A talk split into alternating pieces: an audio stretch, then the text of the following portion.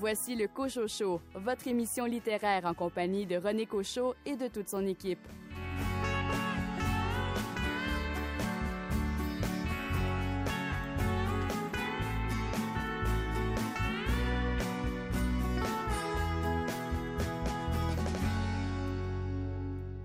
Vous entrez dans une librairie en vous disant Tiens, si euh, j'achetais le plus récent roman de mon auteur préféré.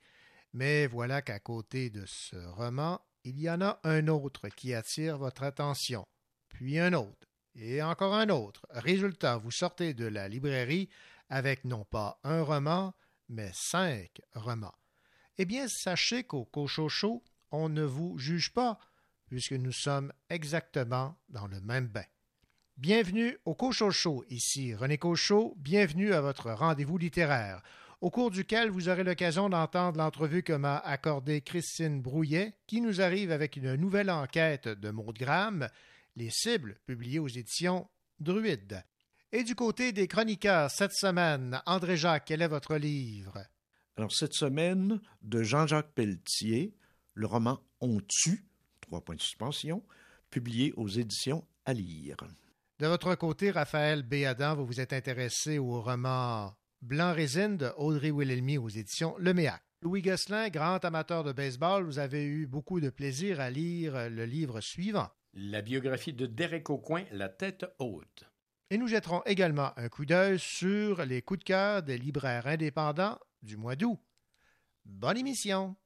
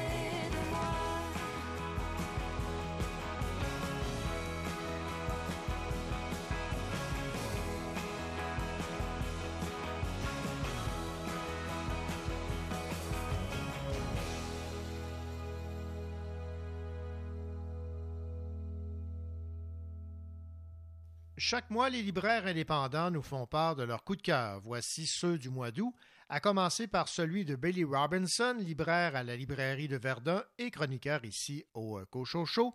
Son choix, La mariée de corail de Roxane Bouchard. En Gaspésie, une capitaine de Haumardier, Angel Robert, est portée disparue par sa famille avant d'être retrouvée morte, rejetée par la mer. Roxane Bouchard propose ici encore une fois un roman riche, une intrigue prenante et baignée dans les eaux douces de la poésie et celle plus agitée de la littérature du genre policier. Un roman unique, nous dit Billy Robinson. Le coup de cœur de Émilie Bolduc de la librairie Le Furteur à Saint-Lambert, boîte d'allumettes de Martina Shumova. À travers des photos, des documents et même une recette, elle nous partage généreusement une partie de son histoire. Le choix de Philippe Fortin de la librairie Marie-Laura à Jonquière, Sourire en coin ou Les ruses de l'autodérision de Gilles Archambault, aux éditions Boréal. Quelque part, à mi-chemin entre le carnet d'écrivain, le récit et le roman, le petit dernier du grand Gilles Archambault poursuit dans la même veine que celui qui le précédait. Tu écouteras ta mémoire en 2019.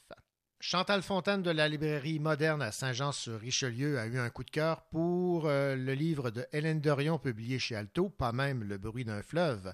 Hélène Dorion nous entraîne dans un récit où se côtoient la poésie, les arts, l'amitié et le fil invisible qui nous relie à nos proches. Et on va terminer avec le coup de cœur du mois d'août de Katia Courteau de la librairie Le Port de Tête à Montréal. Fred c'est tout sur la disparition des dinosaures, un album illustré aux éditions Fonfon. Fred, grand spécialiste de rien en particulier et de tout en général, tente de faire la lumière sur une partie étonnante de l'histoire des dinosaures, la disparition totale et irrémédiable de leur espèce. Un album génial, dit Katia Courteau de la librairie Le Port de Tête à Montréal. Voici donc pour les coups de cœur des libraires indépendants du mois d'août, La mariée de corail, Boîte d'allumettes, Sourire en coin ou les ruses de l'autodérision, pas même le bruit d'un fleuve, et Fred tout sur la disparition des dinosaures.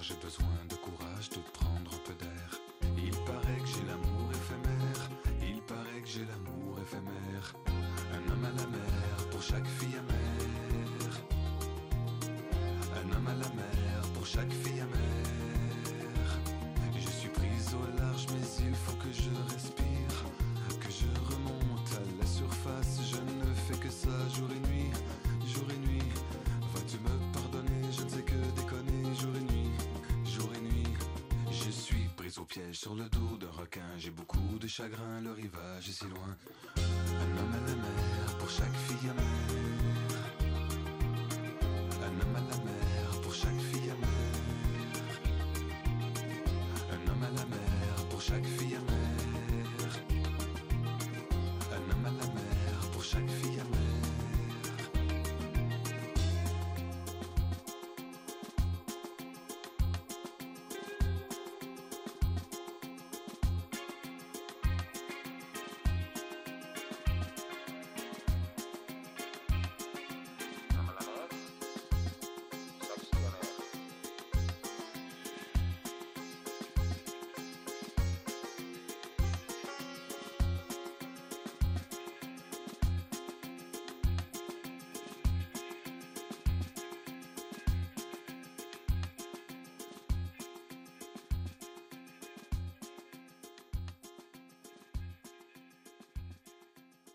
Depuis le 1er août, les éditions Sémaphore soulignent la vie et l'œuvre de Gilles Hainaut, poète, critique d'art, journaliste et syndicaliste.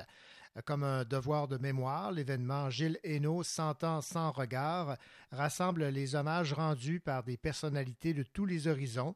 Au programme, lecture de poésie, témoignages, poèmes en chansons et documents d'archives. Ces 100 regards prennent la forme de capsules abritées dans la galerie Gilles Hainaut du site web des éditions Sémaphore.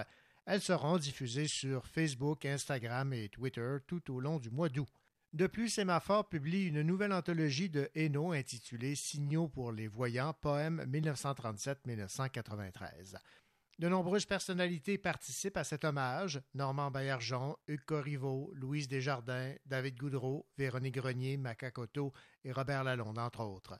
Des documents sonores issus des archives de Gilles Hainaut sont également mis de l'avant.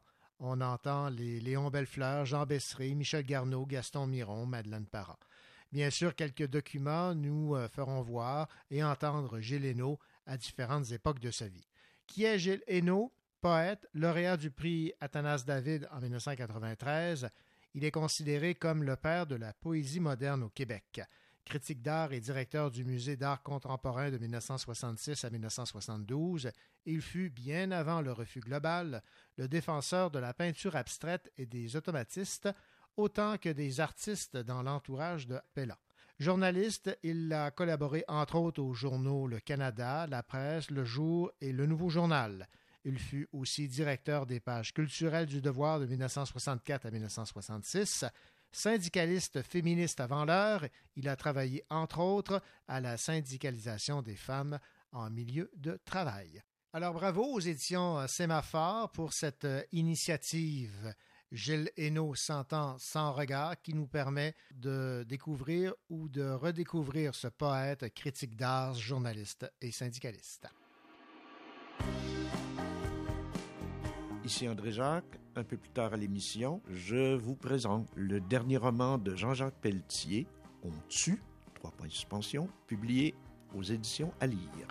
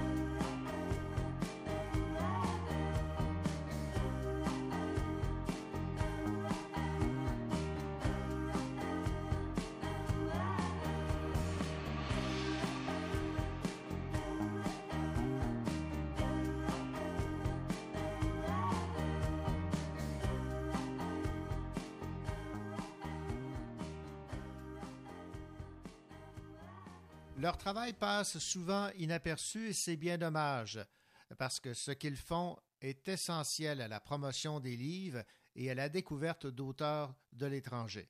Je parle ici des personnes qui font la traduction. Je me suis entretenu avec euh, une personne qui assume cette tâche, ce métier, ce noble métier. Elle s'appelle Madeleine Stratford.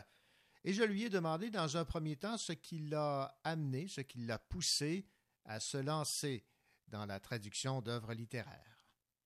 Moi, j'étudie les langues depuis très longtemps. J'ai choisi les langues au cégep euh, où j'ai appris l'allemand et l'espagnol et j'ai continué à étudier ces langues plus tard. Euh, donc, j'ai été dans le contact interlangue pendant de nombreuses années. Et c'est un peu par hasard que je suis tombée en traduction littéraire, en fait, parce que j'avais à la maîtrise dû traduire certains poèmes que j'analysais parce qu'une de mes directrices euh, ne parlait qu'allemand et l'autre ne parlait qu'espagnol. Et je m'intéressais à, à, deux auteurs, donc une autrichienne et une argentine. Donc, je m'étais trouvée à être obligée de traduire le corpus que j'étudiais. Et ça m'a donné la piqûre. Et de fil en aiguille, vous avez approché des maisons d'édition. Dans quelles circonstances vous êtes-vous retrouvée traductrice pour des, des maisons d'édition? Ah, ce fut un long, un long processus. J'y ai mis peut-être dix ans, en fait, parce que devenir traducteur littéraire, c'est un peu comme devenir auteur. À part qu'on n'a pas les droits sur les ouvrages qui nous intéressent et que c'est pas nous qui décidons qu'est-ce qui va se traduire par les maisons d'édition. C'est vraiment les maisons d'édition qui, qui choisissent. Et donc, euh, ça prend euh, beaucoup de temps, se construire un portfolio. Euh, et le premier livre que j'ai traduit, en fait, je l'ai traduit pour une obscure maison en banlieue de Paris. C'est une auteure qui s'appelle Tatiana Oroño, qui est de Montevideo. Et j'ai traduit des poèmes de l'espagnol en français. Mais j'ai eu de la chance parce que ce livre-là, qui est un livre qui a mal circulé un peu partout, même en France, c'est de la poésie, a reçu un prix au Canada, euh, le prix pour un premier ouvrage traduit de l'Association des traducteurs et traductrices littéraires du Canada, le prix John Glasgow. Et à partir de ce moment-là, les éditeurs d'ici ont su que j'existais. Et à partir du moment où on découvre votre existence, on découvre le travail que vous avez euh, fait, est-ce que ça s'est fait avec vitesse grand V ou ça a, comme, ça a pris un certain temps avant d'atteindre votre rythme de croisière? Euh, à partir de ce moment-là, ça a été un peu vitesse grand V dans la mesure où j'ai traduit à peu près un livre par année depuis. Euh, les premiers euh, qui m'ont approché, ça a été La Peuplade. Euh, j'ai traduit deux livres pour eux. avec un de ces livres-là, je suis allée au Centre des arts de Banff dans un séjour de résidence pour traducteurs littéraires. Et avec le deuxième, je suis arrivée finaliste au prix du gouverneur général dans la catégorie traduction. C'était Elle nage de Marianne Apostolides. Et là, ça a déboulé aussi à partir de ce moment-là. Donc, j'ai pas cessé de travailler depuis. Et ça, euh, c'est en plus de, mon travail quotidien de professeur d'université. Vous l'avez mentionné, euh, les livres vous sont proposés, vous ne choisissez pas les œuvres que vous avez à, traduire. Et là, vous avez parlé de poésie. Ici, j'ai devant moi un roman euh, jeunesse. Euh, comment euh, est-ce qu'il y a des, styles que vous préférez? Chaque auteur a son style. Vous avez le vôtre. Euh, comment vous, vous départagez tout ça?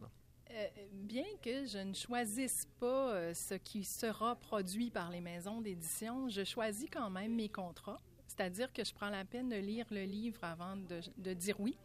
Et il faut qu'un livre me parle intimement pour que je le choisisse. Moi, je ne vis pas de la traduction littéraire et pour que j'ai envie de m'y mettre euh, en plus de, mes heures habituelles au travail, il faut que ce soit vraiment un livre que j'aurais souhaité écrire ou que j'ai tellement aimé lire qu'il m'habite déjà. Euh, dans le cas de Pierre de rêve, c'est un livre que j'avais déjà envie de lire et de traduire avant qu'il me soit proposé. Et je l'ai lu en deux jours et j'ai vu là l'occasion de traduire un livre dans un français d'ici, dans un français canadien. Et c'est un, c'est un rare plaisir que de, de, traduire un livre dans sa langue. Pas que le français n'est pas notre langue, mais là, je voyais une occasion vraiment d'utiliser mon français à moi parce que c'est un livre d'ici. Il est très ancré dans un contexte canadien et donc il se prêtait à ça. On ne peut pas juste plaquer un langage québécois ou canadien-français sur un livre qui ne le requiert pas. Mais ce livre-là l'exigeait et ça a été euh, un bonheur et ça marche. Les gens ont vraiment l'impression que le livre a été écrit ici par un autochtone du Québec, en fait. Ça, c'est tout un défi de réussir à refléter l'esprit du livre, l'esprit de, de l'auteur et de, de respecter également le, le style de, de la personne qui a écrit l'origine. Oui, ben mon rôle, c'est pas de trouver une histoire. Mon rôle, c'est de trouver une forme. En fait, le livre existe déjà, mais il n'existe pas en français. Donc, moi, je dois trouver comment exprimer euh, dans ma langue ce que ce livre-là exprime dans une langue qui, qui est autre et qui n'a pas les mêmes moyens d'exprimer les choses. Ça veut dire que, en fait, je fais exister un objet qui n'a pas été prévu pour ma langue, mais qui va exister grâce à moi dans ma langue et qui aura, je l'espère, le même effet qu'il a eu sur moi quand je l'ai lu en anglais, par exemple, dans ce cas-ci. Vous avez entrepris, je ne sais pas si je peux appeler ça une croisade, ou en tout cas une, une démarche pour que les personnes qui font la traduction soient mieux reconnues dans le milieu littéraire. En fait, c'est ce que je comprends, c'est qu'on ne reconnaît pas votre travail à votre juste valeur? Bien, je dirais que le problème principal, c'est souvent qu'on nous oublie. C'est-à-dire, euh, on va parler des références, par exemple. Souvent, on est surpris de voir que dans une simple référence qui apparaît après une critique, notre nom n'est pas là. Alors que dans une référence bibliographique normale, le nom du traducteur apparaîtrait. Et, je, souligne souvent par les médias sociaux, euh, souvent avec un petit clin d'œil, de façon sympathique, aux journalistes, euh, ah, par ailleurs, le, livre a été traduit par le sublime Benoît Laflamme, disons, par exemple, qui vient de traduire Mélissa Boule euh, pour Boréal. Donc, je, je, nomme les traducteurs et puis les gens, souvent les journalistes sont surpris, mais certains d'entre eux ont changé leur façon de faire. Et cette conscience-là de la présence du traducteur, euh, qui n'a pas besoin d'être omniprésente. Là. On n'a pas besoin d'en parler dans la critique. Mais juste de citer convenablement la référence, pour nous, ça fait une différence énorme parce que le livre existe grâce à nous. Vous allez même jusqu'à, et ça, je, viens de découvrir ça, à faire des séances de dédicaces. Comment voyez-vous cette présence en dédicace d'un traducteur? Je suis l'ambassadrice des auteurs que je traduis. Je suis dans leur équipe. Euh, je suis leur porte-voix, le prolongement de leurs mains, et je m'engage, quand je traduis un livre, à participer à sa diffusion, d'une façon ou d'une autre. Et quand on, m'offre de faire des signatures dans un salon, par exemple, je me dis, moi, je peux utiliser euh, mon réseau à moi pour faire connaître l'auteur. Euh, et euh, je peux parler pour cet auteur-là. Et donc, je peux aider à la diffusion de son livre dans ma langue en étant son ambassadrice. Et ça marche très bien, en fait.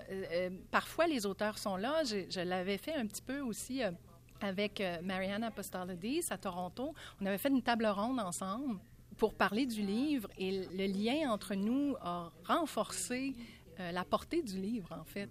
Quand un auteur comprend qu'on est là pour eux, ça crée une symbiose parfois qui dépasse là, le simple livre lui-même. J'allais vous poser la question, Madeleine euh, Stratford. Est-ce que vous avez des liens avec ces personnes que vous traduisez? Euh, vous les rencontrez dans le cadre d'activités littéraires? Est-ce que vous avez des fois l'occasion de les rencontrer pour discuter de l'œuvre? Euh, ça arrive, ce n'est pas toujours le cas. J'ai eu le bonheur de rencontrer Sherry DeMeline euh, à Toronto. Euh, quand je commençais à traduire le livre, il faut dire que dans son cas, je ressentais vraiment un besoin intense de la rencontrer parce que c'est une autochtone et je me sentais très blanche quand j'ai commencé à traduire ce livre-là. Je ressentais le besoin de lui parler en personne, qu'elle me rencontre et que je lui dise de vive voix, je suis ton allié, fais-moi confiance. Et tu peux reposer sur mes épaules on a eu ça, ce contact-là, et à partir de ce moment-là, je me sentais à l'aise de traduire le livre. Je ne ressens pas toujours ce besoin intense de rencontrer l'auteur. C'est plaisant de rencontrer les auteurs. Dans la plupart des cas, on les rencontre pas et on n'a pas de contact avec eux. Euh, c'est pas toujours nécessaire. On n'a pas toujours de, de, de, réelles questions, mais dans ce cas-ci, au-delà des questions, j'avais un besoin relationnel. J'avais besoin d'entrer en relation euh, physique de, avec l'auteur. Être pour elle une personne en chair et en os et qu'elle le soit pour moi. Dernière question, Madeleine. Vous euh, maîtrisez combien de langues? Quatre. Le, le français, l'anglais, l'allemand et l'espagnol. J'ai rarement la chance de traduire de l'allemand et de l'espagnol parce qu'en contexte canadien, on, on traduit des auteurs canadiens, mais j'ai eu le grand plaisir il y a il y a quelques jours de traduire un poème de euh, l'allemand en anglais pour VerseFest Ottawa et euh, j'ai bien hâte euh, qu'il soit lu en public. Madeleine Stratford, ça a été un plaisir de, de jaser avec vous et souhaitons que les traducteurs, les traductrices aient un peu plus de reconnaissance dans le milieu. Oui, espérons-le. On vous est tellement reconnaissant quand vous nous nommez.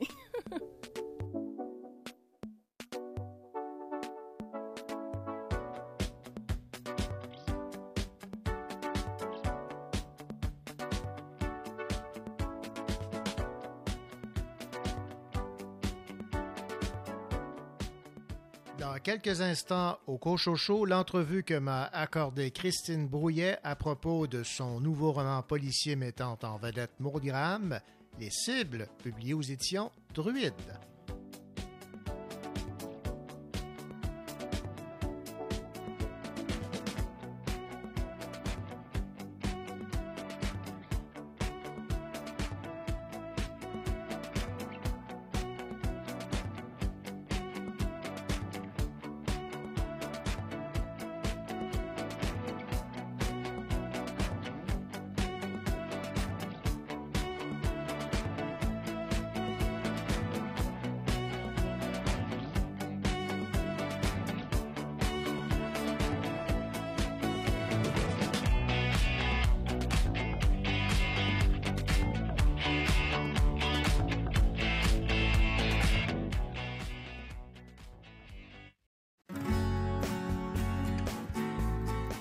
Daniel Goyette, je suis auteur et vous écoutez le Cocho Show.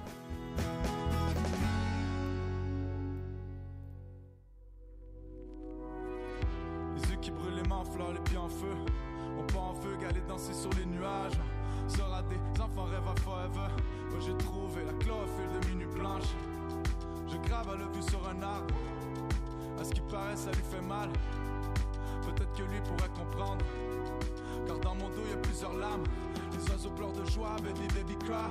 Des larmes chantent sur mon cœur, froid comme le métal. Avec toi, je me calme, je suis un quand je déraille. Injection létale pour les chiens sans médaille. Couché comme au coroner, analyse mon cœur de pierre. On collectionne les bouts d'étoiles au paradis d'école plein. C'est sur la couleur des oiseaux rares.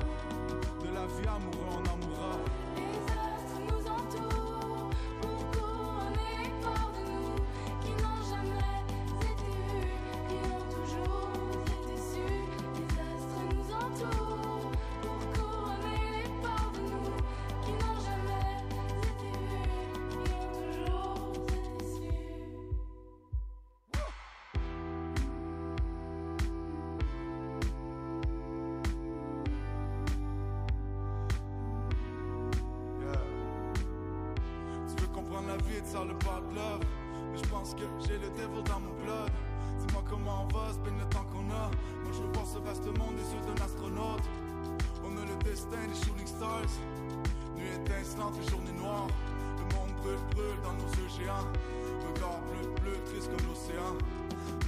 Quelques gouttes de pluie. Et quelques pièces de soleil pour les roses des rues. Y a encore trop de rhum de fumée dans mes nuits. Mais la vie est si belle quand son corps est nu. Amoureux du poison, vous les tailles jeunes. Le vent dans les voiles, le plomb dans les ailes. Entouré de fantômes, ils croient que je marche seul. Les yeux dans les astres, on rêve en réel.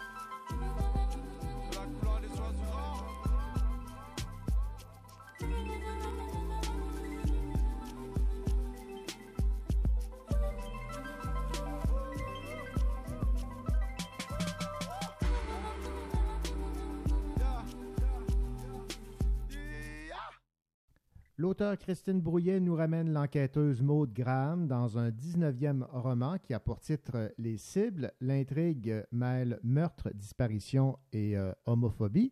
Christine Brouillet, bonjour. Bonjour René. Christine, vous êtes évidemment euh, heureuse de nous ramener, de retrouver Maud Graham pour une 19e fois. En fait, ma question, Oui. c'est aviez-vous le choix? ben, Maud Graham, c'est vraiment comme une amie. Il y a beaucoup de gens qui s'imaginent c'est mon alter ego. Ce n'est pas le cas. C'est vraiment comme si je retrouvais une copine. Donc, je suis toujours contente de la retrouver. Euh, mais et puis parce que ça me facilite le travail d'une certaine manière, le fait que je connaisse très bien Maud Graham, sa famille, son son amoureux, son fils, euh, bon tout son entourage, ses collègues et tout, euh, je suis pas obligée de penser à eux d'une manière. Je suis pas en train de les créer. Ces personnes-là, pour moi, existent vraiment ces personnages-là. Donc j'ai pas à me soucier de leur réaction, ça me vient naturellement. Alors, puisque j'ai pas à m'inquiéter pour eux, euh, je peux me concentrer davantage sur des intrigues qui sont plus complexes, qui sont plus euh, souvent dans les, les, derniers romans, il y a deux intrigues qui se chevauchent, comme dans les cibles. Et ça, c'est possible pour moi parce que euh, Maud Graham est bien établi. Parce que bon, ça fait au-dessus de 30 ans qu'on se fréquente. Alors, on, on se connaît bien. On peut pratiquement dire qu'elle est inscrite dans votre ADN. Oui, on peut dire ça. J'aime la formule. Et qu'est-ce qui fait, selon vous, que les gens se sont autant attachés à Maude, parce que c'est quand même une 19e enquête, Oui. et euh, si je me fie aux commentaires, là, euh, les gens avaient hâte de la retrouver. Oui, ben je crois. Bon, d'abord, c'est une chance, c'est un privilège d'avoir un personnage qui plaît autant. Euh, mais je pense que c'est le pari que j'avais fait au début. En fait, quand j'ai commencé les pre- premiers gramme, moi, ce que je souhaitais, c'était, euh, c'était par- en fait, j'ai décidé de, créer gramme parce que j'en avais assez dans les romans policiers que je disais que j'aimais par ailleurs. Mais on avait toujours des blondes évaporées, des noires méchantes et des roses pulpeuses. Des femmes ordinaires, comme celles que je connaissais, des gens, des femmes qui étaient autour de moi, on n'en trouvait pas dans les polars. Alors, je me suis dit, moi, je vais créer une femme qui fait un métier ordinaire, mais qui est une femme ordinaire, avec des problèmes de, oh mon Dieu, j'ai engraissé, il faut que j'arrête de fumer, euh, euh, comment je vais concilier famille, travail, bref, les problèmes de, Madame Tout le Monde. Et, je pense que c'est parce que les gens peuvent s'identifier à Monogramme qu'ils l'ont adopté. Ça peut être ta voisine, ça peut être ta cousine, ta copine. On, on est dans quelqu'un qui, qui, qui est réel dans, dans un quotidien, dans nos quotidiens. Et c'est ce qui fait que Monogramme a plu, d'après moi. Mais c'est au lecteur, en fait, qui, de, qui est le lecteur qui devrait me dire pourquoi ils aiment Monogramme. Bon, là, vous m'avez inquiété. Dans une entrevue que vous avez accordée à mon collègue et euh, libraire et chroniqueur ici euh, au Cochocho, vous affirmez préparer une relève à Maude Graham. Oui. Est-ce qu'on doit comprendre que Maude va prendre sa retraite? Ben, éventuellement, elle va devoir la prendre parce que moi, je connais pas de policier qui reste en poste, enquêteur jusqu'à 70 ans. C'est un métier qui est, qui est difficile, qui est usant. La, la, la retraite, euh, je vais la faire prendre sa retraite, évidemment, de Québec, mais Maxime euh, prend la relève. Donc, euh, elle va toujours se mêler plus ou moins de ses enquêtes, euh, sans vouloir. Elle est très fière que Maxime, euh, bon, il sort de l'école de police. Elle est très fière de ça. En même temps, elle est inquiète parce qu'elle elle connaît le métier, elle, elle- elle voit les embûches, elle voit les difficultés. Mais elle va, elle va être partagée, en fait, euh, puis elle va, elle va tout, tout le temps, va- évidemment, elle va avoir des moments d'angoisse pour Maxime, comme n'importe quel parent qui, qui s'inquiète pour son enfant. Oui. Mais elle, sachant qu'il fait un métier un peu plus dangereux, et c'est sûr que elle va, euh, elle va vouloir intervenir, puis en même temps, il va falloir qu'elle s'empêche d'intervenir parce qu'il faut qu'elle le laisse euh, vivre ses expériences et tout ça. Donc, il va y avoir un, un équilibre à, à- à atteindre et, et ça va être très difficile pour Maude. Mais, euh, mais bon, on n'est pas rendu là. Hein. Il y a encore des enquêtes à Québec. Là. Euh, c'est pas pour l'année prochaine, c'est sûr et certain. Bon, Mais, ben, euh, nous vous le rassurer. non, vous- non, mais vous n'allez pas la perdre. Le mot Graham va, va- va rester parmi nous. D'accord. Bon, maintenant, revenons sur euh, le, le roman en soi, les cibles. Vous avez intégré dans votre roman, Christine Brouillet, les comportements homophobes et xénophobes. En fait, vous êtes à la fois inquiète et en colère de ces euh, comportements qui euh, euh, se produisent encore en 2020. C'est ça qui, vous a surpris.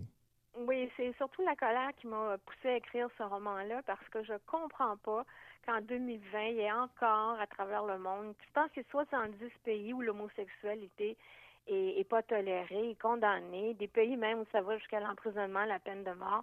C'est pas admissible. Et c'est vrai qu'au Québec, on a la chance de ne pas vivre ça, mais il y a quand même encore énormément de travail à faire. Euh, on, a des, des, enfants qui sont intimidés dans les cours de récréation, qu'on traite de fibres, de tapettes. Ce n'est pas possible qu'on entende encore ces termes péjoratifs-là qui, qui détruisent des enfants euh, qui, et que ce soit si compliqué de vivre ton bonheur amoureux au grand jour. Euh, tant qu'on on, on- tant qu'on n'atteint pas la liberté de l'autre, qu'on blesse pas quelqu'un d'autre, notre sexualité nous appartient. Et je trouve qu'il y a encore beaucoup de boulot à faire. Il y a des gens qui, qui dans leur milieu, peuvent pas dire qu'ils sont gays, simplement. Et, et c'est pas, t'es es censé être heureux quand tu es en amour, puis l'amour, c'est pas toujours facile. Mais si en plus que tu es obligé de vivre ça dans l'ombre, moi je trouve ça euh, incroyable qu'en 2020, les choses n'aient pas encore plus évolué. Donc il y a du travail à faire et il y a des comportements, puis ça passe par l'éducation. Ces comportements-là peuvent être changés, peuvent être modifiés. Parfois c'est de l'ignorance, parfois c'est bon, ça a toujours été comme ça, puis on se pose pas de questions. Hmm. Mais il faut se poser des questions, puis il faut dénoncer les comportements qui sont répréhensibles. Si je prends le personnage, par exemple, de euh, Gilbert Barry, euh, borné, violent, xénophobe, Ouais. euh, homophobe, euh, détestant son frère Marc-Antoine, intelligent, riche et gay, on part de loin, là. Ben oui, on part de loin, mais le problème, c'est que ça existe, ça. Euh, Il y a des, des, des haines qui se transmettent de père en fils. Et, euh, et la jalousie existe dans certaines familles. Et euh, dans, dans ce cas-ci, bon, là, c'est très, c'est très exacerbé. Mais euh, parfois, vous savez, quand on écoute des lignes ouvertes ou on lit des choses sur les réseaux sociaux, on n'est pas dans l'élégance et la dentelle. Là. On est dans, dans des, des, euh, des insultes, on est dans des, euh, des dénonciations qui sont jamais sur des vraies preuves. Euh, ça fait peur, ça. C'est euh, c'est- ces attitudes-là de, de détester quelqu'un parce qu'il est gay. Tu détestes ton frère parce qu'il est gay. Puis moi, j'ai lu des témoignages euh, de jeunes qui à qui les parents interdisaient de dire à la fratrie euh, qu'il est homosexuel. Voyons donc. On, est ce qu'on est. Euh, et, et ça, moi, Gilbert Barry, je pense que oui, c'est un archétype, mais pas tant que ça, malheureusement. Bon, il y a Jérôme Tardieu qui, lui, en plus d'être homophobe et contrôlant, il a de la difficulté à admettre que sa conjointe le quitte pour une femme. Là, c'est une double trahison pour un homme comme lui. là. Euh, oui, mais c'est surtout son orgueil qui Mhm. est blessé. C'est pas tant l'homophobie. Bon, oui, bien sûr, il, il veut pas que sa femme parte avec une autre euh, femme, mais, mais c'est surtout qu'elle échappe à son pouvoir. Lui, il a toujours eu le contrôle, puis tout à coup, mon Dieu, ça lui échappe.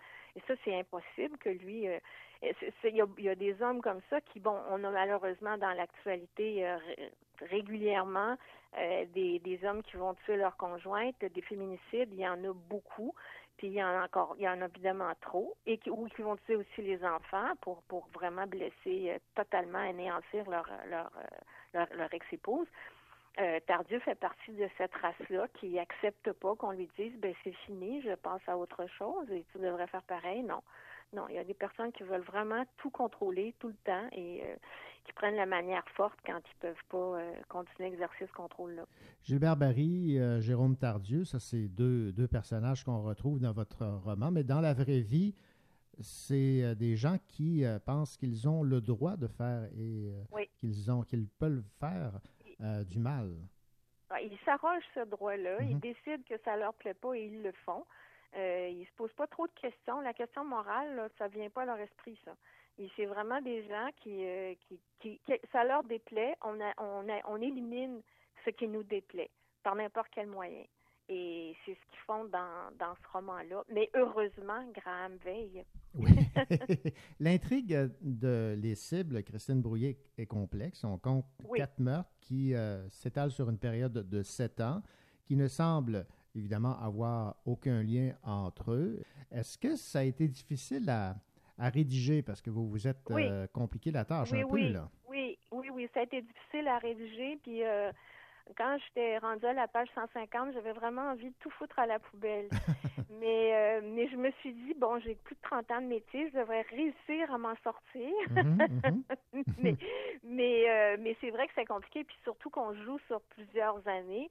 Alors, il fallait que je repense, que je relise les mots de Graham que j'ai écrits il y a sept ans pour me dire bon qu'est-ce que qu'est-ce qui se passait par exemple entre, entre Grégoire et Michel Joubert qui sont importants dans ce roman? Bon, Ouais. ils venaient de tomber amoureux, euh, il fallait que je revoie ces, ces moments-là. Donc j'avais beaucoup beaucoup beaucoup de choses à vérifier. Mais vous savez, dans un roman policier, il y a une seule intrigue. C'est comment l'auteur va se sortir de ce merdier. Donc, euh, euh, j'étais un peu dans cette situation-là, mais euh, bon, j'ai fini par finir et euh, j'ai ouvert une bouteille de champagne quand j'ai terminé. Les- ben, ben, ben, même deux bouteilles si, euh, si Ah besoin non, est. j'ai été, j'ai été raisonnable, j'en ai ouvert plus une, mais, mais, mais, euh, mais c'est vrai que c'est vrai que je trouvais que je le méritais parce que je- ça ça n'a pas été simple. Mais c'est jamais simple. Moi, j'imaginais très, mon Dieu, très naïvement, comme si je vivais au pays des licornes, que Ouais. plus j'allais avancer dans l'écriture, euh, plus Mm. j'allais avoir de métier, plus ça serait facile. Mais non, pas du tout. Je suis toujours dans le doute perpétuel et euh, là, je me suis résignée. Ça va être comme ça jusqu'à la fin de ma vie. Euh, quand j'écris, je suis angoissée et euh, tout ne va pas comme je veux et certainement pas à la vitesse que je désirerais, mais, mais c'est ça. Et c'est comme ça. Puis ça va pas s'arranger. Donc, euh, comme disait ma mère, quand on fait pas comme on veut, on fait comme on peut. Voilà. Ben voilà, c'est une belle, c'est une belle leçon de vie, ça. Euh, évidemment, sans, sans révéler le, le- le- punch, ce qui, ce qui frappe dans ce roman où on parle de ces dossiers laissés de côté parce que, bon, euh, absence de preuves et tout. ou hein, euh, Il y a quand même euh, des détails intéressants. Comme on le dit, chaque détail compte. Oui, mais c'est chaque détail qui, euh, qui, au niveau de l'écriture, c'est ça qui fait que c'est compliqué. C'est qu'il faut rien oublier. Mhm. Donc, il faut lire sans arrêt le roman pour revenir, revenir, revenir. Il faut l'avoir en tête presque comme si on l'apprenait par cœur. J'exagère, là, mais, mais euh, c'est vraiment, oui, effectivement, il y a des détails qui sont hyper importants. Et euh, il faut les avoir vraiment tout le temps, tout le temps, tout le temps en tête. Donc, euh, puis il faut avoir une éditrice vigilante aussi. Euh, ça, c'est hyper important parce que on, on est dans le roman, on, l'habite, on vit un an avec les personnages, mais tout à coup, on n'a pas de distance. Euh, au même titre que des, euh, des médecins ne peuvent pas s'occuper de leur propre famille, ils peuvent pas traiter leur, leur, leur mère, leur- leurs enfants, tout ça, leurs femmes. Comme auteur, nous, on n'a pas de distance par rapport à nos personnages, puis ça prend vraiment un moment où on laisse tout de côté, que l'éditeur relise euh, le roman et nous revienne avec des commentaires. Puis ça, c'est tellement précieux. Moi, je travaille avec Anne-Marie Villeneuve chez Druide, que j'adore. Et euh, vraiment, ce regard-là, c'est- important, très, très important de l'avoir. Christine Brouillet, ça a été euh, un plaisir de réaliser cette entrevue avec vous à propos de ce 19e roman mettant en vedette Maud Graham, qui a pour titre Les cibles, publié aux éditions euh, Druide. Et vous me disiez que vous êtes déjà dans la rédaction d'un prochain roman, mais cette fois Ouais. sans Maude. Sans mots de grand, oui, c'est un roman qui se passe entre 1986 et 2017. Donc, euh, Maud aurait pu être là, mais euh, non, Maud, elle va être le suivant. Le suivant, va revenir. J'ai déjà une idée de l'intrigue. Donc, euh, elle ne prend pas sa retraite, René, soyez rassurés. c'est pas pour tout de suite. Merci beaucoup, Christine Brouillet. C'est moi qui vous remercie, puis je vous souhaite une bonne fin d'été. Vous aussi. Merci. Au revoir. Merci, au revoir.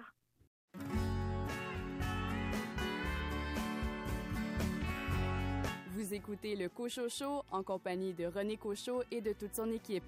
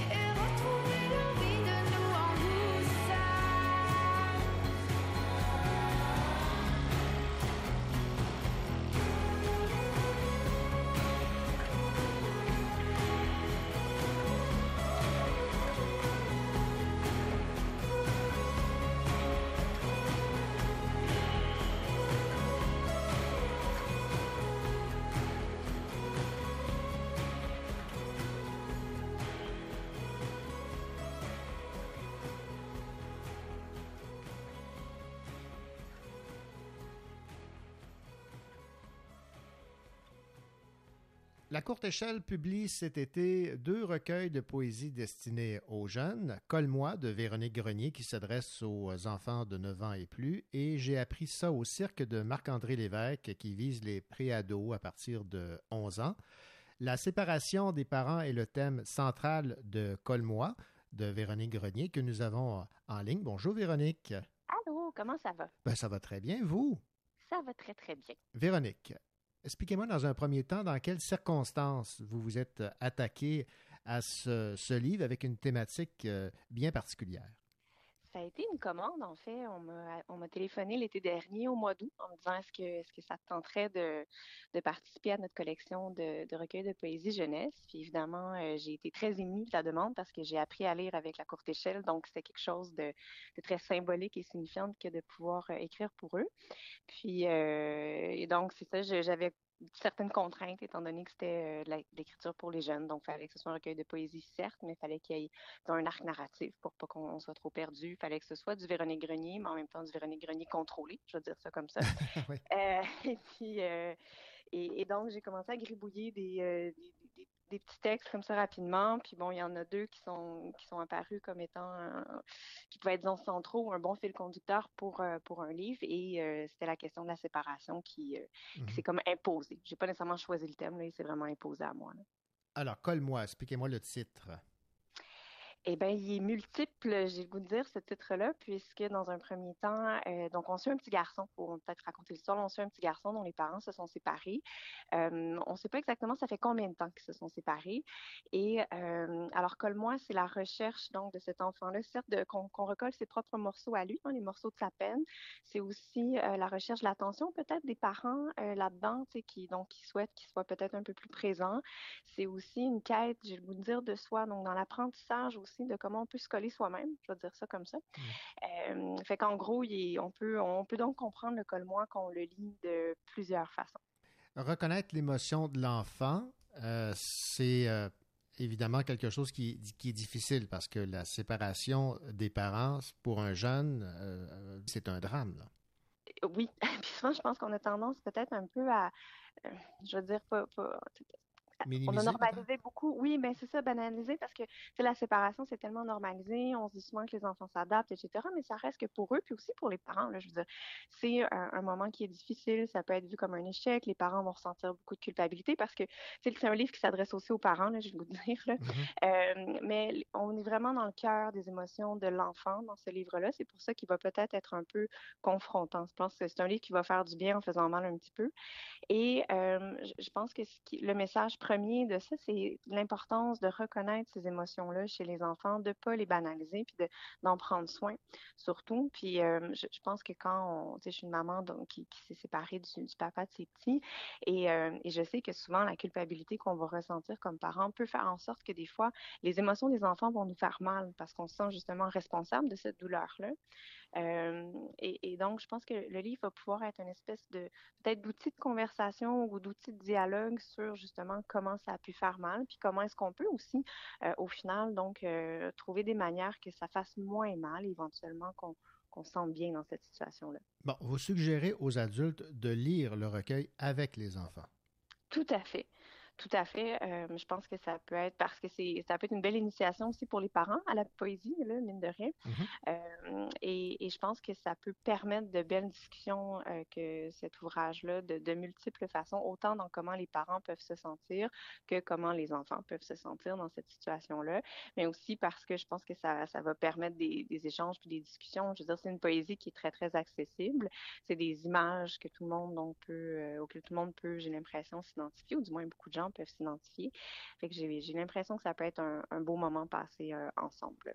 Et le canal de la poésie dans ce livre Colle-moi, en quoi la, poésie peut euh, être euh, quelque chose de, bénéfique lorsqu'on lorsqu'on en fait la lecture pour un, un jeune qui vit un drame comme celui-là? Je pense que la, la poésie, mais c'est un terrain de jeu, premièrement, puis je l'ai quand même pas mal utilisé là-dedans. Euh, c'est la capacité de créer des images aussi, puis de, de, de faire traverser des émotions. Je pense que c'était le canal. Tu sais, souvent, une histoire ou un roman, c'est une histoire qui est linéaire. On peut s'identifier à un personnage. Bon. Mais avec la poésie, c'est un peu l'art de faire surgir l'émotion, de faire vibrer. Donc, je pense que c'était vraiment un canal très, très approprié, justement, pour, euh, pour ça, parce que, euh, du moins, je, je, sais qu'il y a certaines images au travers du recueil qui sont très parlantes, très fortes, qui vont faire ressentir beaucoup de choses. Donc, c'est pour ça que je pense que c'est euh, c'est un canal qui est intéressant. Puis d'autant plus, sais, c'est pas des images bleu, vert, rouge, asphalte, là, où est-ce qu'on va vraiment se creuser le- le- le- l'esprit pour essayer de comprendre. Les interprétations sont très faciles et très accessibles. Et euh, s'adresser à des enfants de 9 ans et plus par la poésie, est-ce que ça a été un exercice facile pour vous? Parce que ce que vous avez écrit jusqu'à présent s'adressait à un, auditoire un peu plus âgé. Oui, très adulte. là, je Oui, adulte, oui, c'est ça. Euh, ben, ça a été un beau défi, je vais dire ça comme ça. Euh, c'est rare que je travaille avec des contraintes, j'ai le goût de dire, là, fait que Mhm. j'en avais quand même quelques-unes. Reste que ça n'a pas été si complexe parce que j'ai quand même euh, une, une- une jeune fille de 9 ans puis un garçon de 11 ans. Donc, eux, j'ai, puis on lit beaucoup là, tous ensemble. Donc, je, je savais quand même un peu le, le target, là, ce que je devais fixer. Euh, euh, je dis fixer, mais c'est pas ça du tout que je veux dire.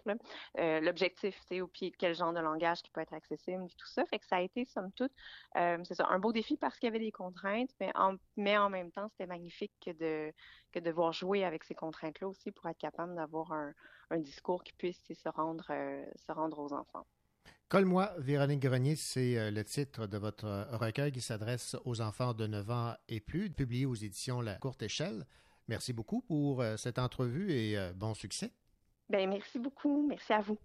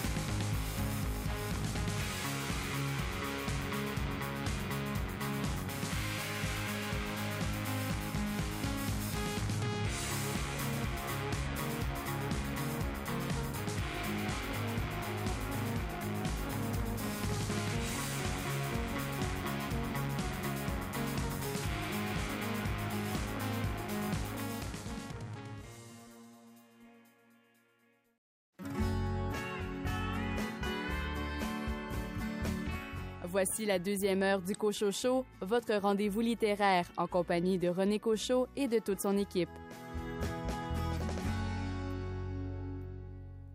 Au cours de cette deuxième partie d'émission, vous entendrez la chronique de Raphaël Béadan qui a lu pour nous Blanc Résine de Audrey Wilhelmy aux éditions Le Méac. André Jacques, quel polar a retenu votre attention cette semaine? Alors, cette semaine, de Jean-Jacques Pelletier, le roman On tue, trois points de suspension, publié aux éditions à lire. Et de votre côté, Louis Gosselin, vous vous êtes fait plaisir cette semaine en lisant un livre sur le baseball, un sport que vous appréciez particulièrement. La biographie de Derek Aucoin, La tête haute. Et un coup d'œil également sur le 12 août, on achète un livre québécois. Bonne deuxième partie d'émission. Les yeux qui brûlent, les mains en fleurs, les pieds en feu. On part en feu, galer danser sur les nuages. Sera des enfants rêve à forever. Moi j'ai trouvé la chlorophylle de minute blanche. Je grave à le vue sur un arbre. À ce qui paraît, ça lui fait mal.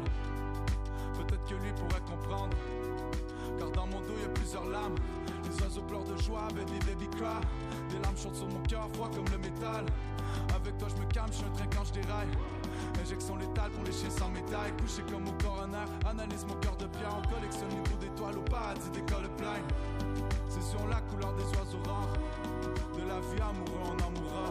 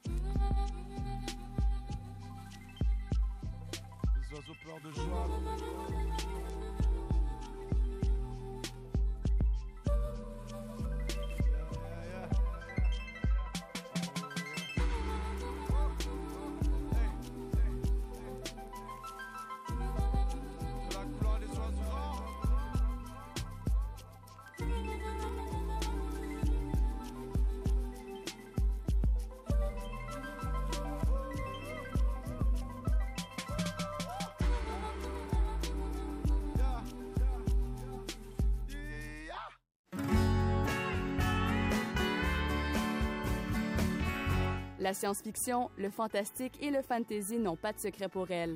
Raphaël Béadan.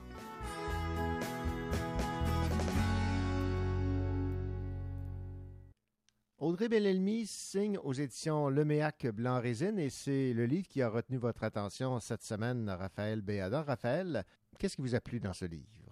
Oui, mais en fait, euh, Audrey Wilhelmy, c'est une auteure que j'aime beaucoup. J'ai lu euh, toute sa production de romans euh, jusqu'à ce jour. Chaque fois qu'il y a une nouveauté sous sa plume qui sort, j'ai toujours hâte de découvrir ça. C'est une auteure qui est très littéraire, mais dont le propos, la forme flirte avec le fantastique. Donc, c'est pourquoi je trouvais que c'était à propos euh, quand même d'en parler dans, dans ma chronique. Dans ce roman-là, on suit le cheminement depuis sa naissance de Da, qui est euh, une euh, jeune fille qui vient au monde dans un couvent dans la forêt boréale et qui est élevée par 24 euh, bonnes sœurs, donc qui sont ses 24 mères, si on veut.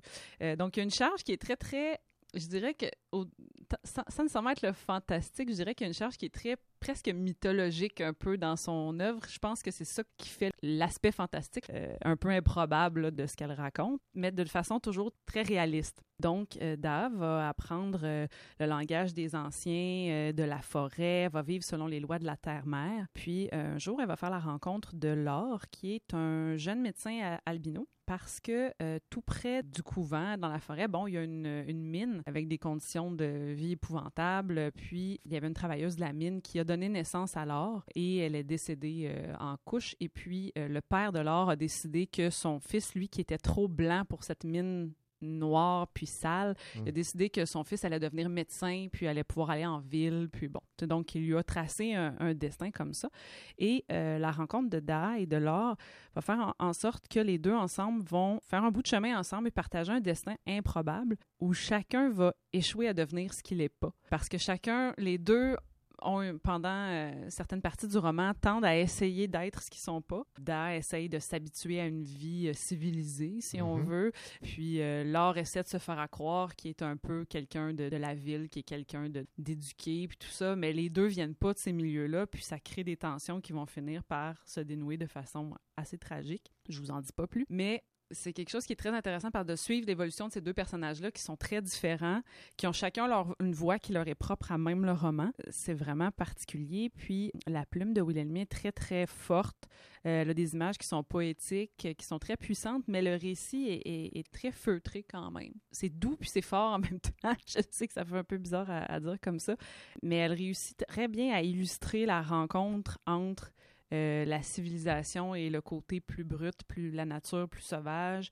Euh, c'est- un contraste qui est présent tout au long de- du roman. Puis son écriture est efficace, le fantastique est discret, puis comme je disais, presque, presque de l'ordre du, du mythe ou, euh, ou, ou du conte. Ou, en tout cas, donc c'est quelque chose qui est, qui est très puissant. Puis il y a des thèmes aussi très féministes là, qui parcourent le roman, justement, avec l'espèce de réappropriation de, de soi, le rapport du corps, de la nature, en tout cas. Donc c'est des, des thématiques qui sont très fortes. Puis c'est ça, c'est un roman que, que j'ai beaucoup apprécié et qui était euh, quand même beaucoup plus volumineux que les précédents que Audrey avait fait. D'habitude, c'était des plus petites euh, plaquettes. Ça, en tout cas, on en, on en a pour notre argent, comme on dit. Bref, vous avez retrouvé le plaisir de lire ce que vous aviez lu précédemment de Audrey Wilhelmy. Oui, tout à fait. On reste dans la même veine. Euh, puis si on se fie à- au texte en quatrième de couverture, ça semble raconter un peu les débuts aussi d'une lignée euh, dont sont issus les certains personnages de ces anciens, euh, de ces anciens romans. Là. Donc, il y a- il y, a des liens aussi à faire avec son univers. C'est pour ça que c'est toujours un, un plaisir de plonger là-dedans parce que c'est toujours un peu le même, le même univers. Blanc Résine, Audrey Wilhelmy aux éditions Le Méac. Et merci beaucoup, euh, Raphaël, pour cette critique. Merci, René.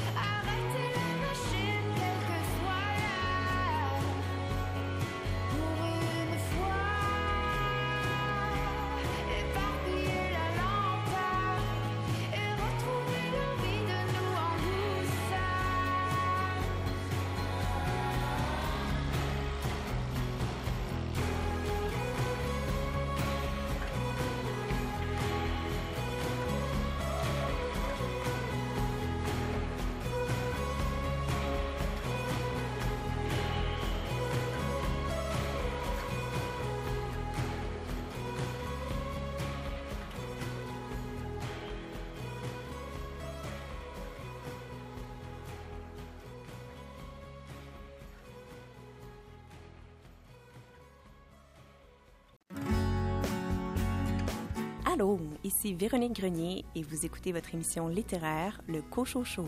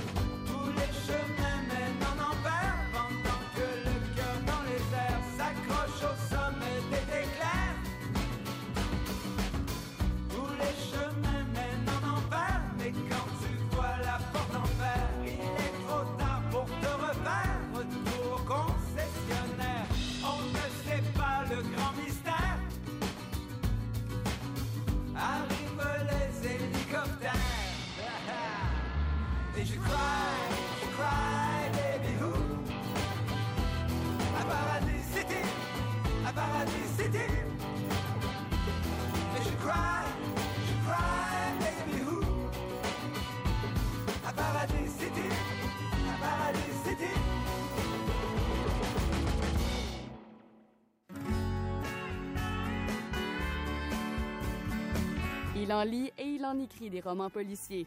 André Jacques.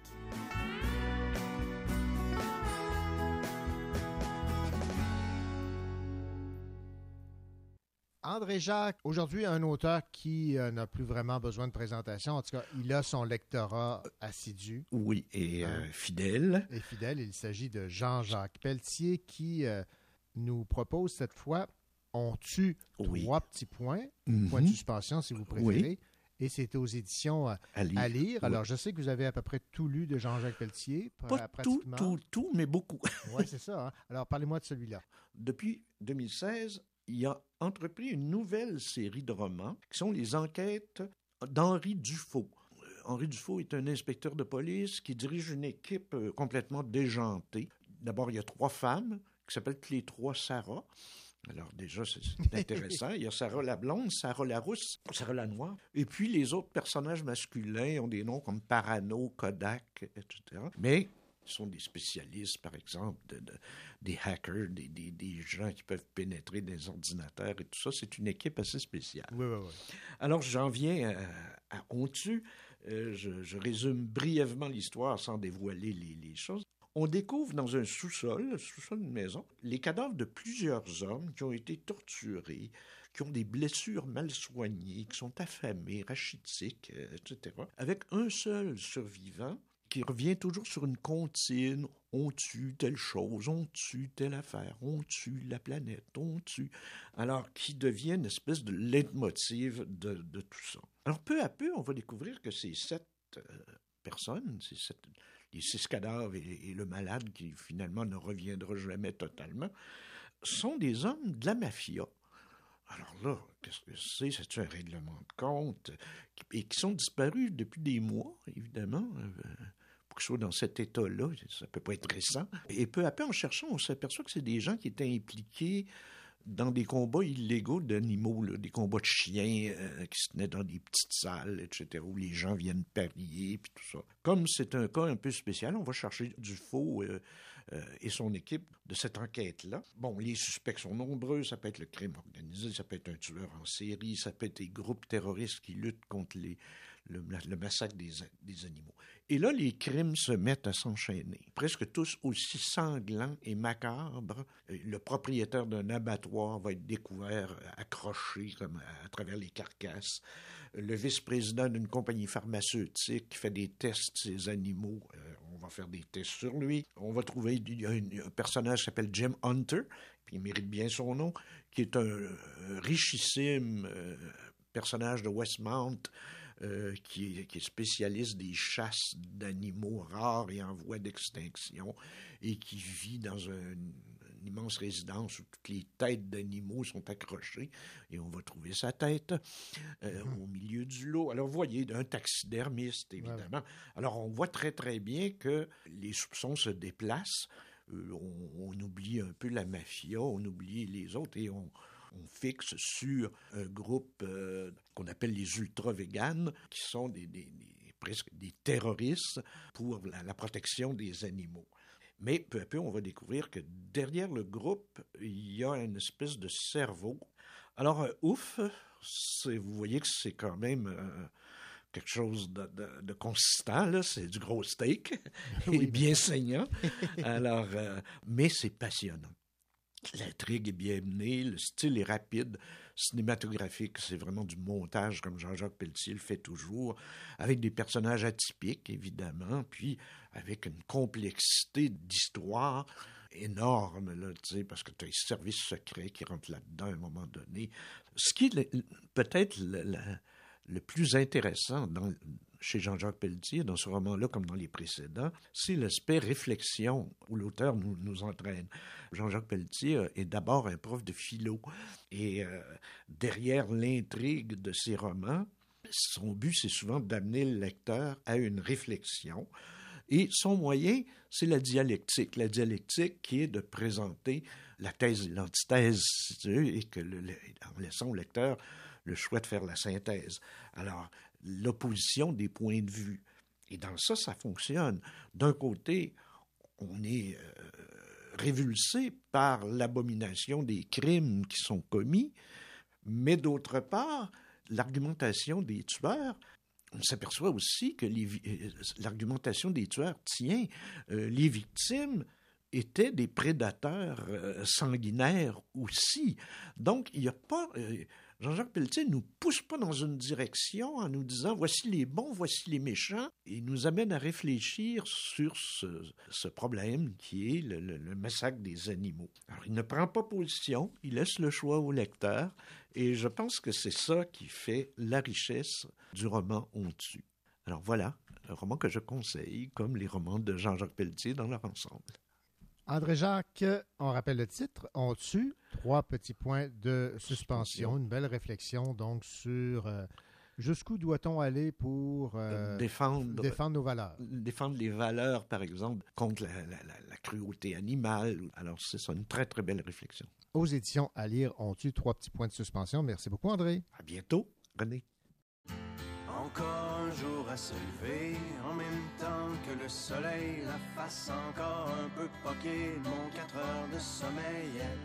Je tire une coupe de puff de clope, job done pour les vitamines, puis un bon café à l'eau de mop, histoire de se donner meilleur mine.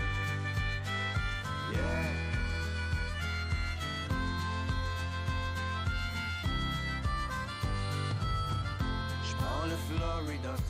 Et demain soir je t'aime mon mani. Non, Trucker, c'est pas vraiment une Klondike, mais tu vois du pays.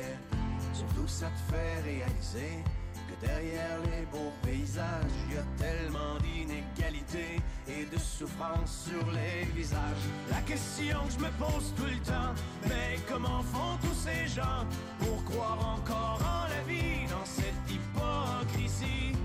C'est que des fois, quand je rentre à la maison, puis que je parque mon vieux camion, je vois toute l'Amérique qui pleure dans mon rétroviseur.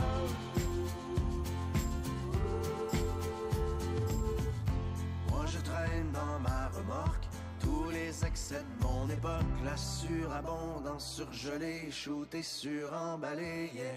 Pendant que les vœux pieux passent dans le beurre, que notre insouciance est repue, c'est dans le fond des containers que pourront pourrir les surplus.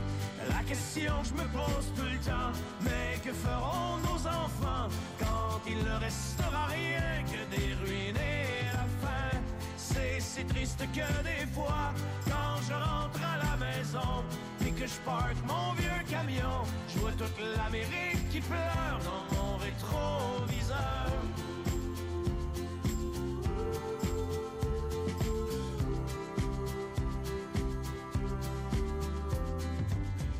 Sur l'Interstate 95, partent en fumée tous les rêves. Un char en feu dans une bretelle, un accident mortel, yeah. Et au milieu de ce bouchon, pas de respect pour la mort. Chacun son tour joue du klaxon, tellement pressé d'aller nulle part. La question que je me pose tout le temps, mais où s'en vont tous ces gens? Il y a tellement de chars partout, le monde est rendu fou. C'est si triste que des fois, quand je rentre à la maison, et que je parque mon vieux camion, je vois toute l'Amérique qui pleure dans mon rétroviseur.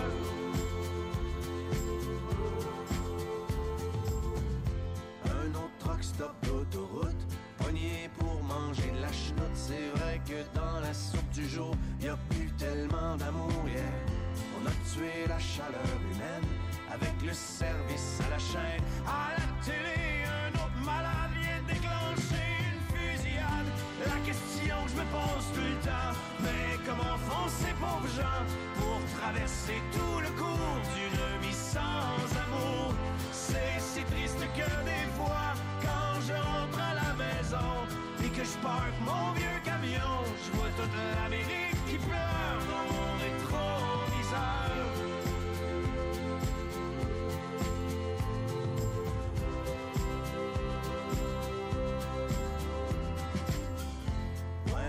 que moi aussi, quand je roule tout seul dans la nuit, je me demande des fois ce que je fous ici, pris dans l'arrière-pays. yeah.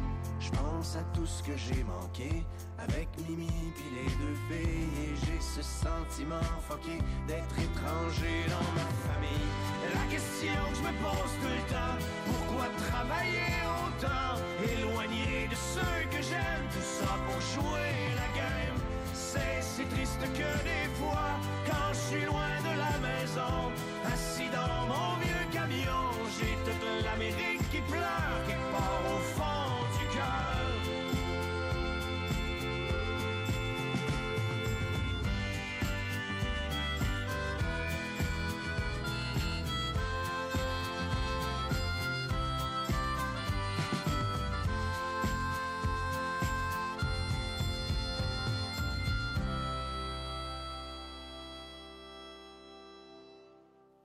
Ici Louis Gosselin. Dans un instant, je vous parle de la biographie de Derek Aucoin, La tête haute.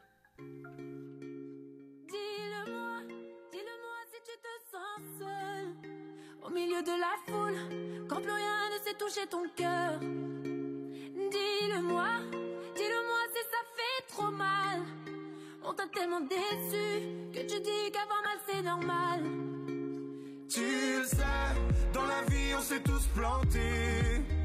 C'est vrai, combien de fois on a dû se relever? Personne n'est parfait, on est tous sortis du chemin. Tu sais, dans la vie, ça va, ça vient. Ça va, ça vient. Ça va,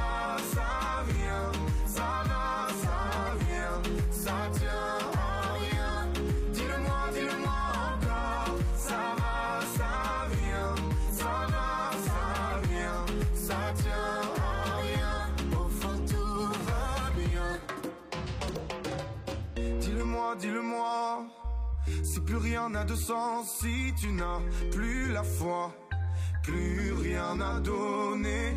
Dis-le-moi, dis-le-moi. Si t'as tout essayé, tout tenté, espéré que ton monde change, tu sais, dans la vie on s'est tous plantés. C'est vrai, combien de fois on a dû se relever? Personne n'est parfait, on est tous sortis du chemin. Tu sais, dans la vie, ça va, ça vient. Ça va, ça vient. Ça va, ça vient.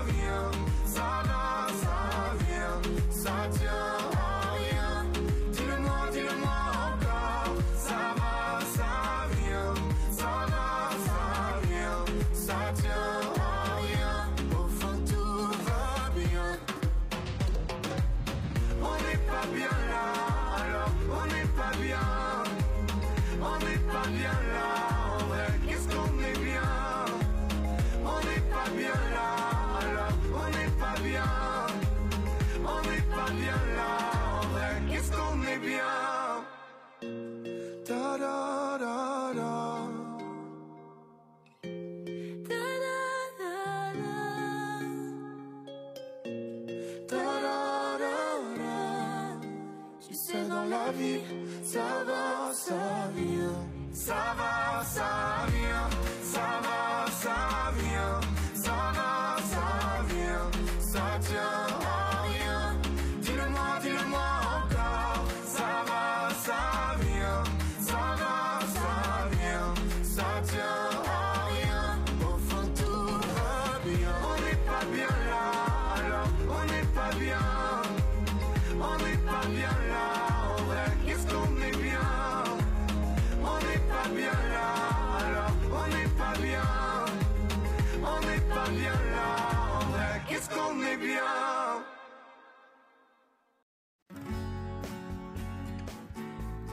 Mon nom est Daniel Goyette, je suis auteur et vous écoutez le Cocho Show.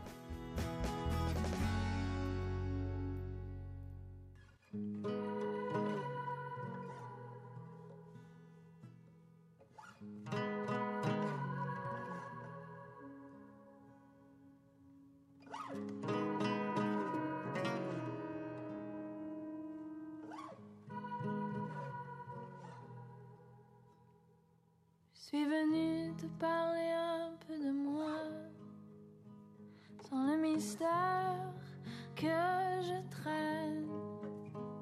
De toute façon, ce serait bien maladroit de contourner les mots qui me prennent. Je suis venue te parler un peu de moi, de ces démons qui se promènent et de ce feu qui brûle les doigts, qui laisse des traces sur ce que j'aime.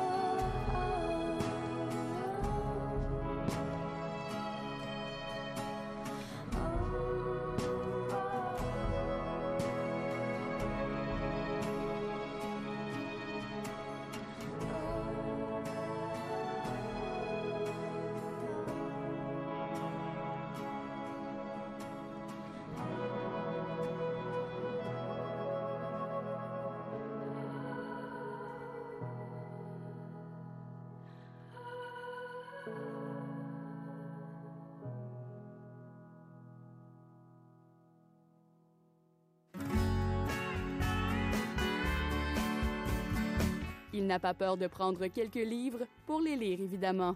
Louis Gosselin.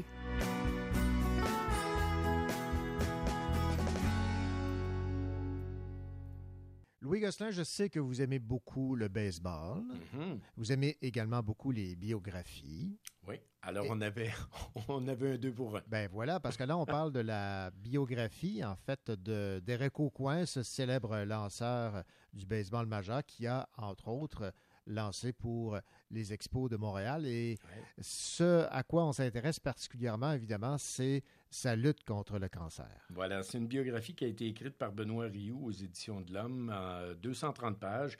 Benoît Rioux est journaliste à l'agence QMI, statisticien à TVA Sport, donc c'est un grand amateur de baseball, un ami d'ailleurs de Derek Aucoin.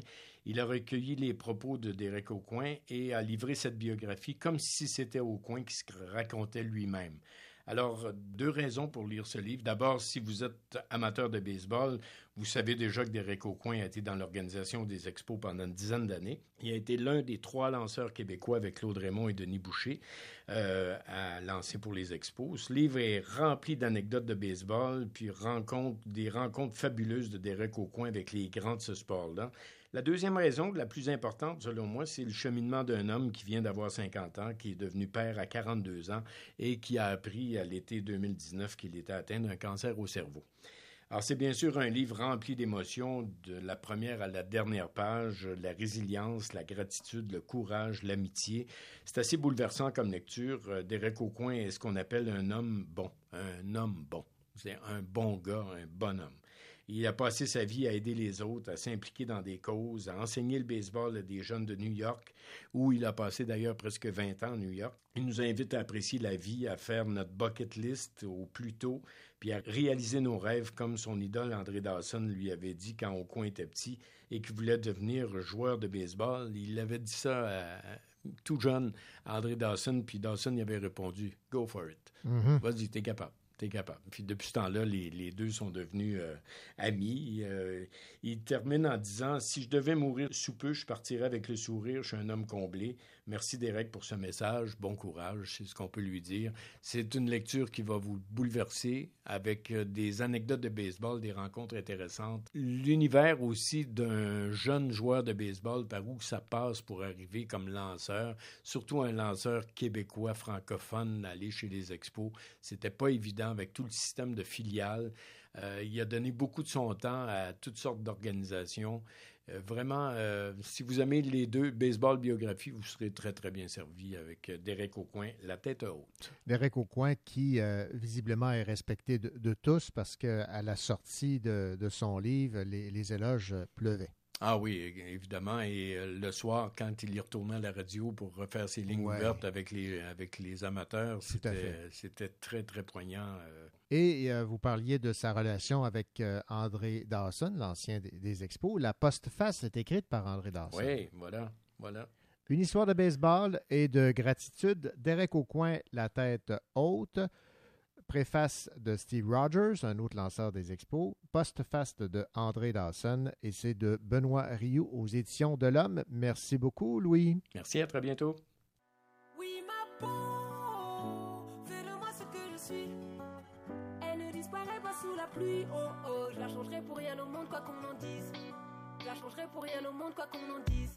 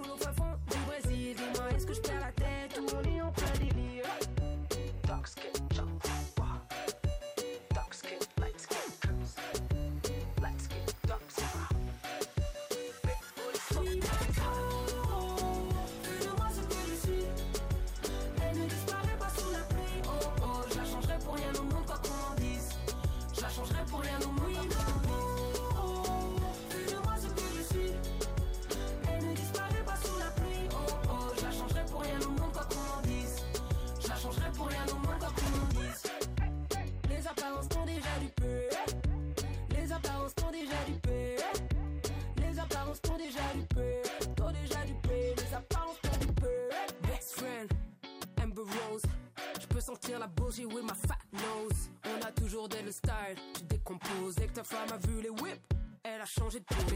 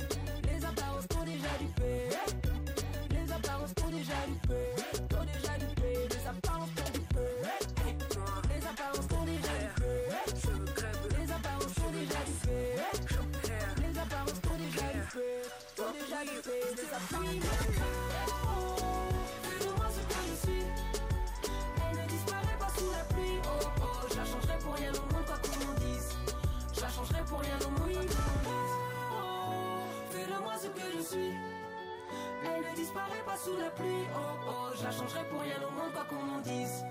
Je la changerai pour rien au monde. Quoi qu'on en dise. 5000 dollars. Et la même somme lorsque le travail sera terminé. Et surtout pas d'erreur, sinon c'est la mort. Occupez-vous de vos affaires, compris Et moi, je m'occupe des miennes. Tant que nous serons sur la même longueur d'onde, vous n'aurez pas de problème. Il est temps de partir à présent.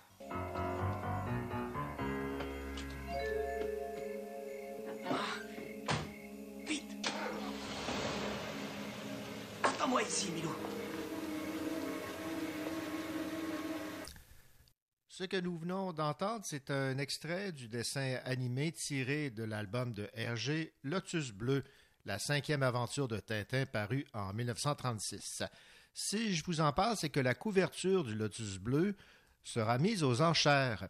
Estimée entre 2 et 3 millions d'euros, cette œuvre rare réalisée en couleur directe est présentée au public jusqu'au 11 septembre à Monaco, avant Bruxelles et aussi à la Foire internationale d'art contemporain de Paris en octobre. Le dessin à l'encre de Chine, aquarelle et gouache sur papier représente Tintin et Milou cachés dans un grand vase Ming bleu, ainsi qu'un grand dragon rouge sur une tapisserie semblant les observer. Cette œuvre unique est probablement la plus importante pièce de la bande dessinée en main privée. Les dessins originaux d'Hergé en couleur sont extrêmement rares. Avec Tintin au Tibet, le Lotus bleu est l'album le plus apprécié des collectionneurs. En quadrichromie, cette euh, gouache devait illustrer la couverture de la première édition du Lotus Bleu, mais avait été refusée par les éditions Casterman en raison des coûts d'impression à l'époque. La Maison des ventes Arcurial détient huit des dix plus hautes enchères pour une œuvre de Hergé, dont un record mondial pour un dessin de bande dessinée tout auteur confondu, décroché le 24 mai 2014 avec 2 600 000 euros pour les premières pages de garde des albums de Tintin. On va se faire plaisir, on va se laisser avec un autre extrait de ce dessin animé inspiré de l'œuvre de Hergé, Lotus Bleu. Monsieur Mitsu Hirato, avez-vous attrapé Tintin? Non, monsieur, pas encore. Alors je vous conseille de faire vite, commandant. Oui, monsieur. Mon commandant, qu'est-ce que vous voulez? Un message urgent du bureau du général, mon commandant. On m'apprend que le nouveau général passera par ici ce matin. En tournée d'inspection. Vous saisissez, je veux que tout soit impeccable, tenue, locaux, etc. À vos ordres, mon commandant. Mon vénérable maître m'avait dit qu'il serait rentré vers 10 heures et il est maintenant 13 heures. Vous a-t-il dit où il allait? Une réception au Palace Hotel, hein? Et donnée par Monsieur Rastapopoulos Ça alors, mais que fait-il à Shanghai? Viens vite, Milou Oh Nous tenons le professeur Fancy Yang. Rendez-vous au temple de Huku muni d'une rançon de 50 000 dollars. D'autres instructions vous y seront données. Si vous prévenez la police, il sera exécuté.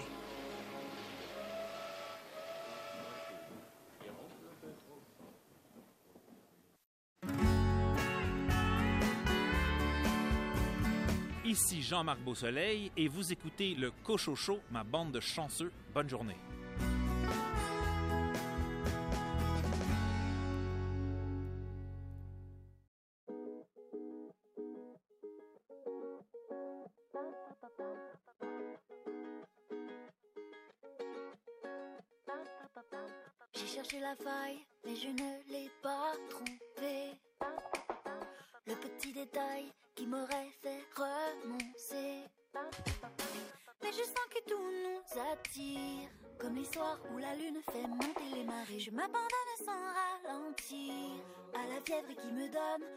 de plongée.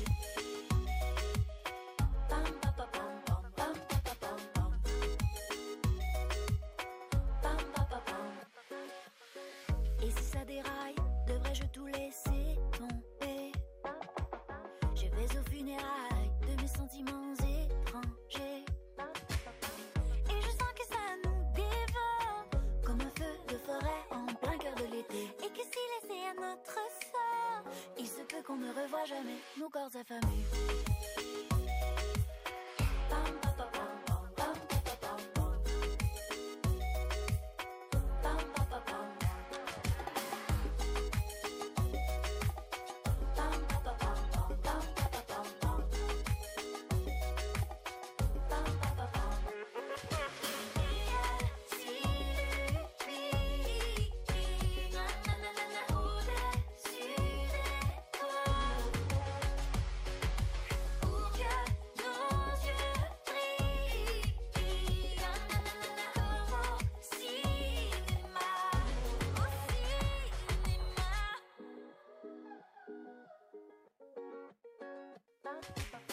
Mais je sens que tout nous attire. Comme les soirs où la lune fait monter les marées. Je m'abandonne sans ralentir À la fièvre qui me donne envie de plonger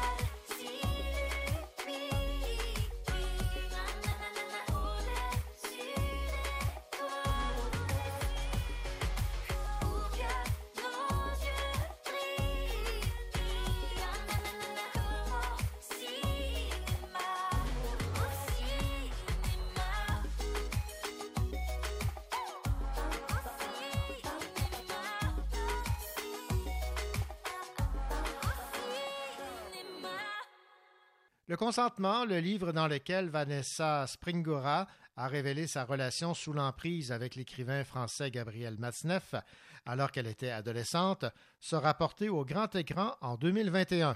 Ce roman autobiographique qui s'est vendu à plus de 180 000 exemplaires a provoqué, rappelons-le, un électrochoc en France.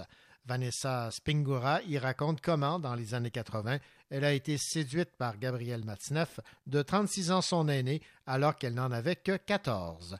Le lendemain de la parution du livre, au début janvier, la justice française a décidé d'ouvrir une enquête. Mon nom est Daniel Goyette, je suis auteur et vous écoutez le Cocho Show.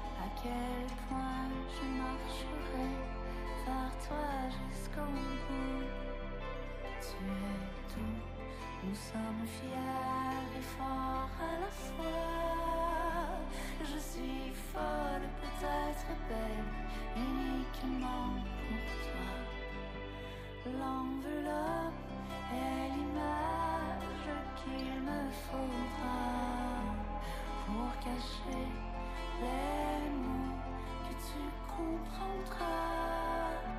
Et si ton fruit s'étaille en moi, mon fil s'étend vers toi, que je ne marche sans le don de naître dans tes bras. Tu es tout, nous sommes fiers et forts à la fois folle, peut-être belle, la pour toi.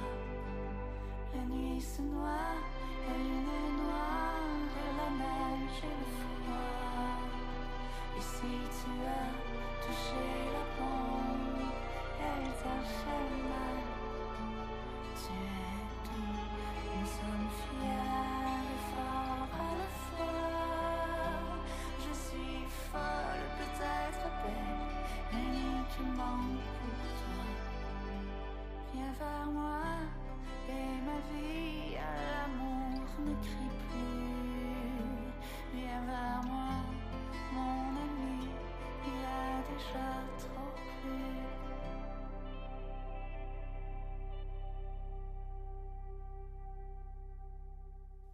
Keanu Reeves, l'acteur, porte depuis plusieurs années de multiples chapeaux. Acteur, musicien, producteur, réalisateur. À 55 ans, il ajoute maintenant une autre corde à son arc en se lançant dans l'écriture d'une bande dessinée intitulée Berserk, qui signifie fou furieux. L'interprète de John Wick et de Neo dans la Matrice s'associe avec Matt Kint, un auteur primé de romans graphiques, et l'illustrateur Alexandro Vitti pour nous offrir une bande dessinée en 12 tomes, dont le premier sera publié en octobre et distribué par la maison d'édition Boom Studio. La bande dessinée suit le parcours d'un demi-dieu violent ressemblant comme deux gouttes d'eau à Keanu Reeves, qui parcourt la Terre à la recherche de réponses sur son existence. Ce personnage est né il y a 80 000 ans. Il est à moitié homme et son père est un dieu de la guerre.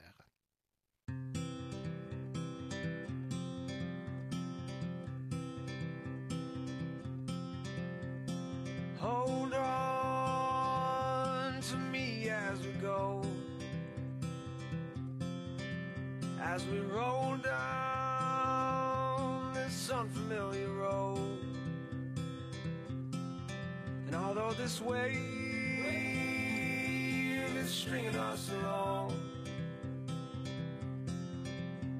just know you're not alone. I'm gonna make this place your home. Settle down,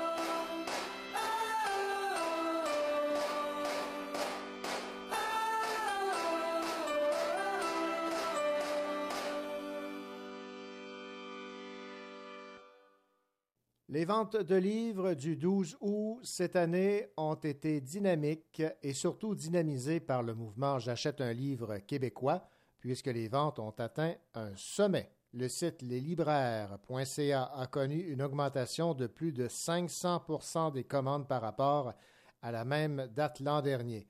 Outre la très forte augmentation des transactions sur le site leslibraires.ca, les ventes ont été très bonnes dans les librairies indépendantes. Certains libraires ont fait le double de leur chiffre d'affaires de l'an dernier. Les dix livres les plus vendus le 12 août sont les suivants. La mariée de corail, la deuxième enquête de Joachim Morales de Roxane Bouchard, En route vers Nowhere, Sophie Lorrain, Tabor à moi, David Goudreau, La déesse des mouches à feu, Geneviève Peterson, Pieds nus dans la gravelle, Maude Michaud, Pas moi, d'Élise Gravel, La trajectoire des confettis de Marie-Ève Thuot, La bête, l'intégrale de David Goudreau, Anan, tome 1, Le prince de Lily Boisvert et les falaises de Virginie de Champlain. Alors, euh, au nom des libraires, auteurs, éditeurs, merci à toutes ces personnes qui euh, ont accepté de se déplacer dans les librairies ou de faire des commandes en ligne pour encourager la littérature québécoise qui, euh, avouons-le, en avait bien besoin avec cette euh, pandémie qui a fait mal à bien des gens. Et c'est sur cette excellente nouvelle que nous mettons fin à cette autre édition de votre rendez-vous littéraire. Ici René Cochot, au nom de toute l'équipe, euh, nous vous disons merci d'avoir acheté des livres en ce 12 août. Et euh, pas nécessaire d'attendre toujours le 12 août pour vous procurer des livres d'écrivains et d'auteurs d'ici. Ça peut se faire chaque jour. Nous vous souhaitons une belle semaine et, comme le veut la tradition, de belles lectures. Allez, au revoir.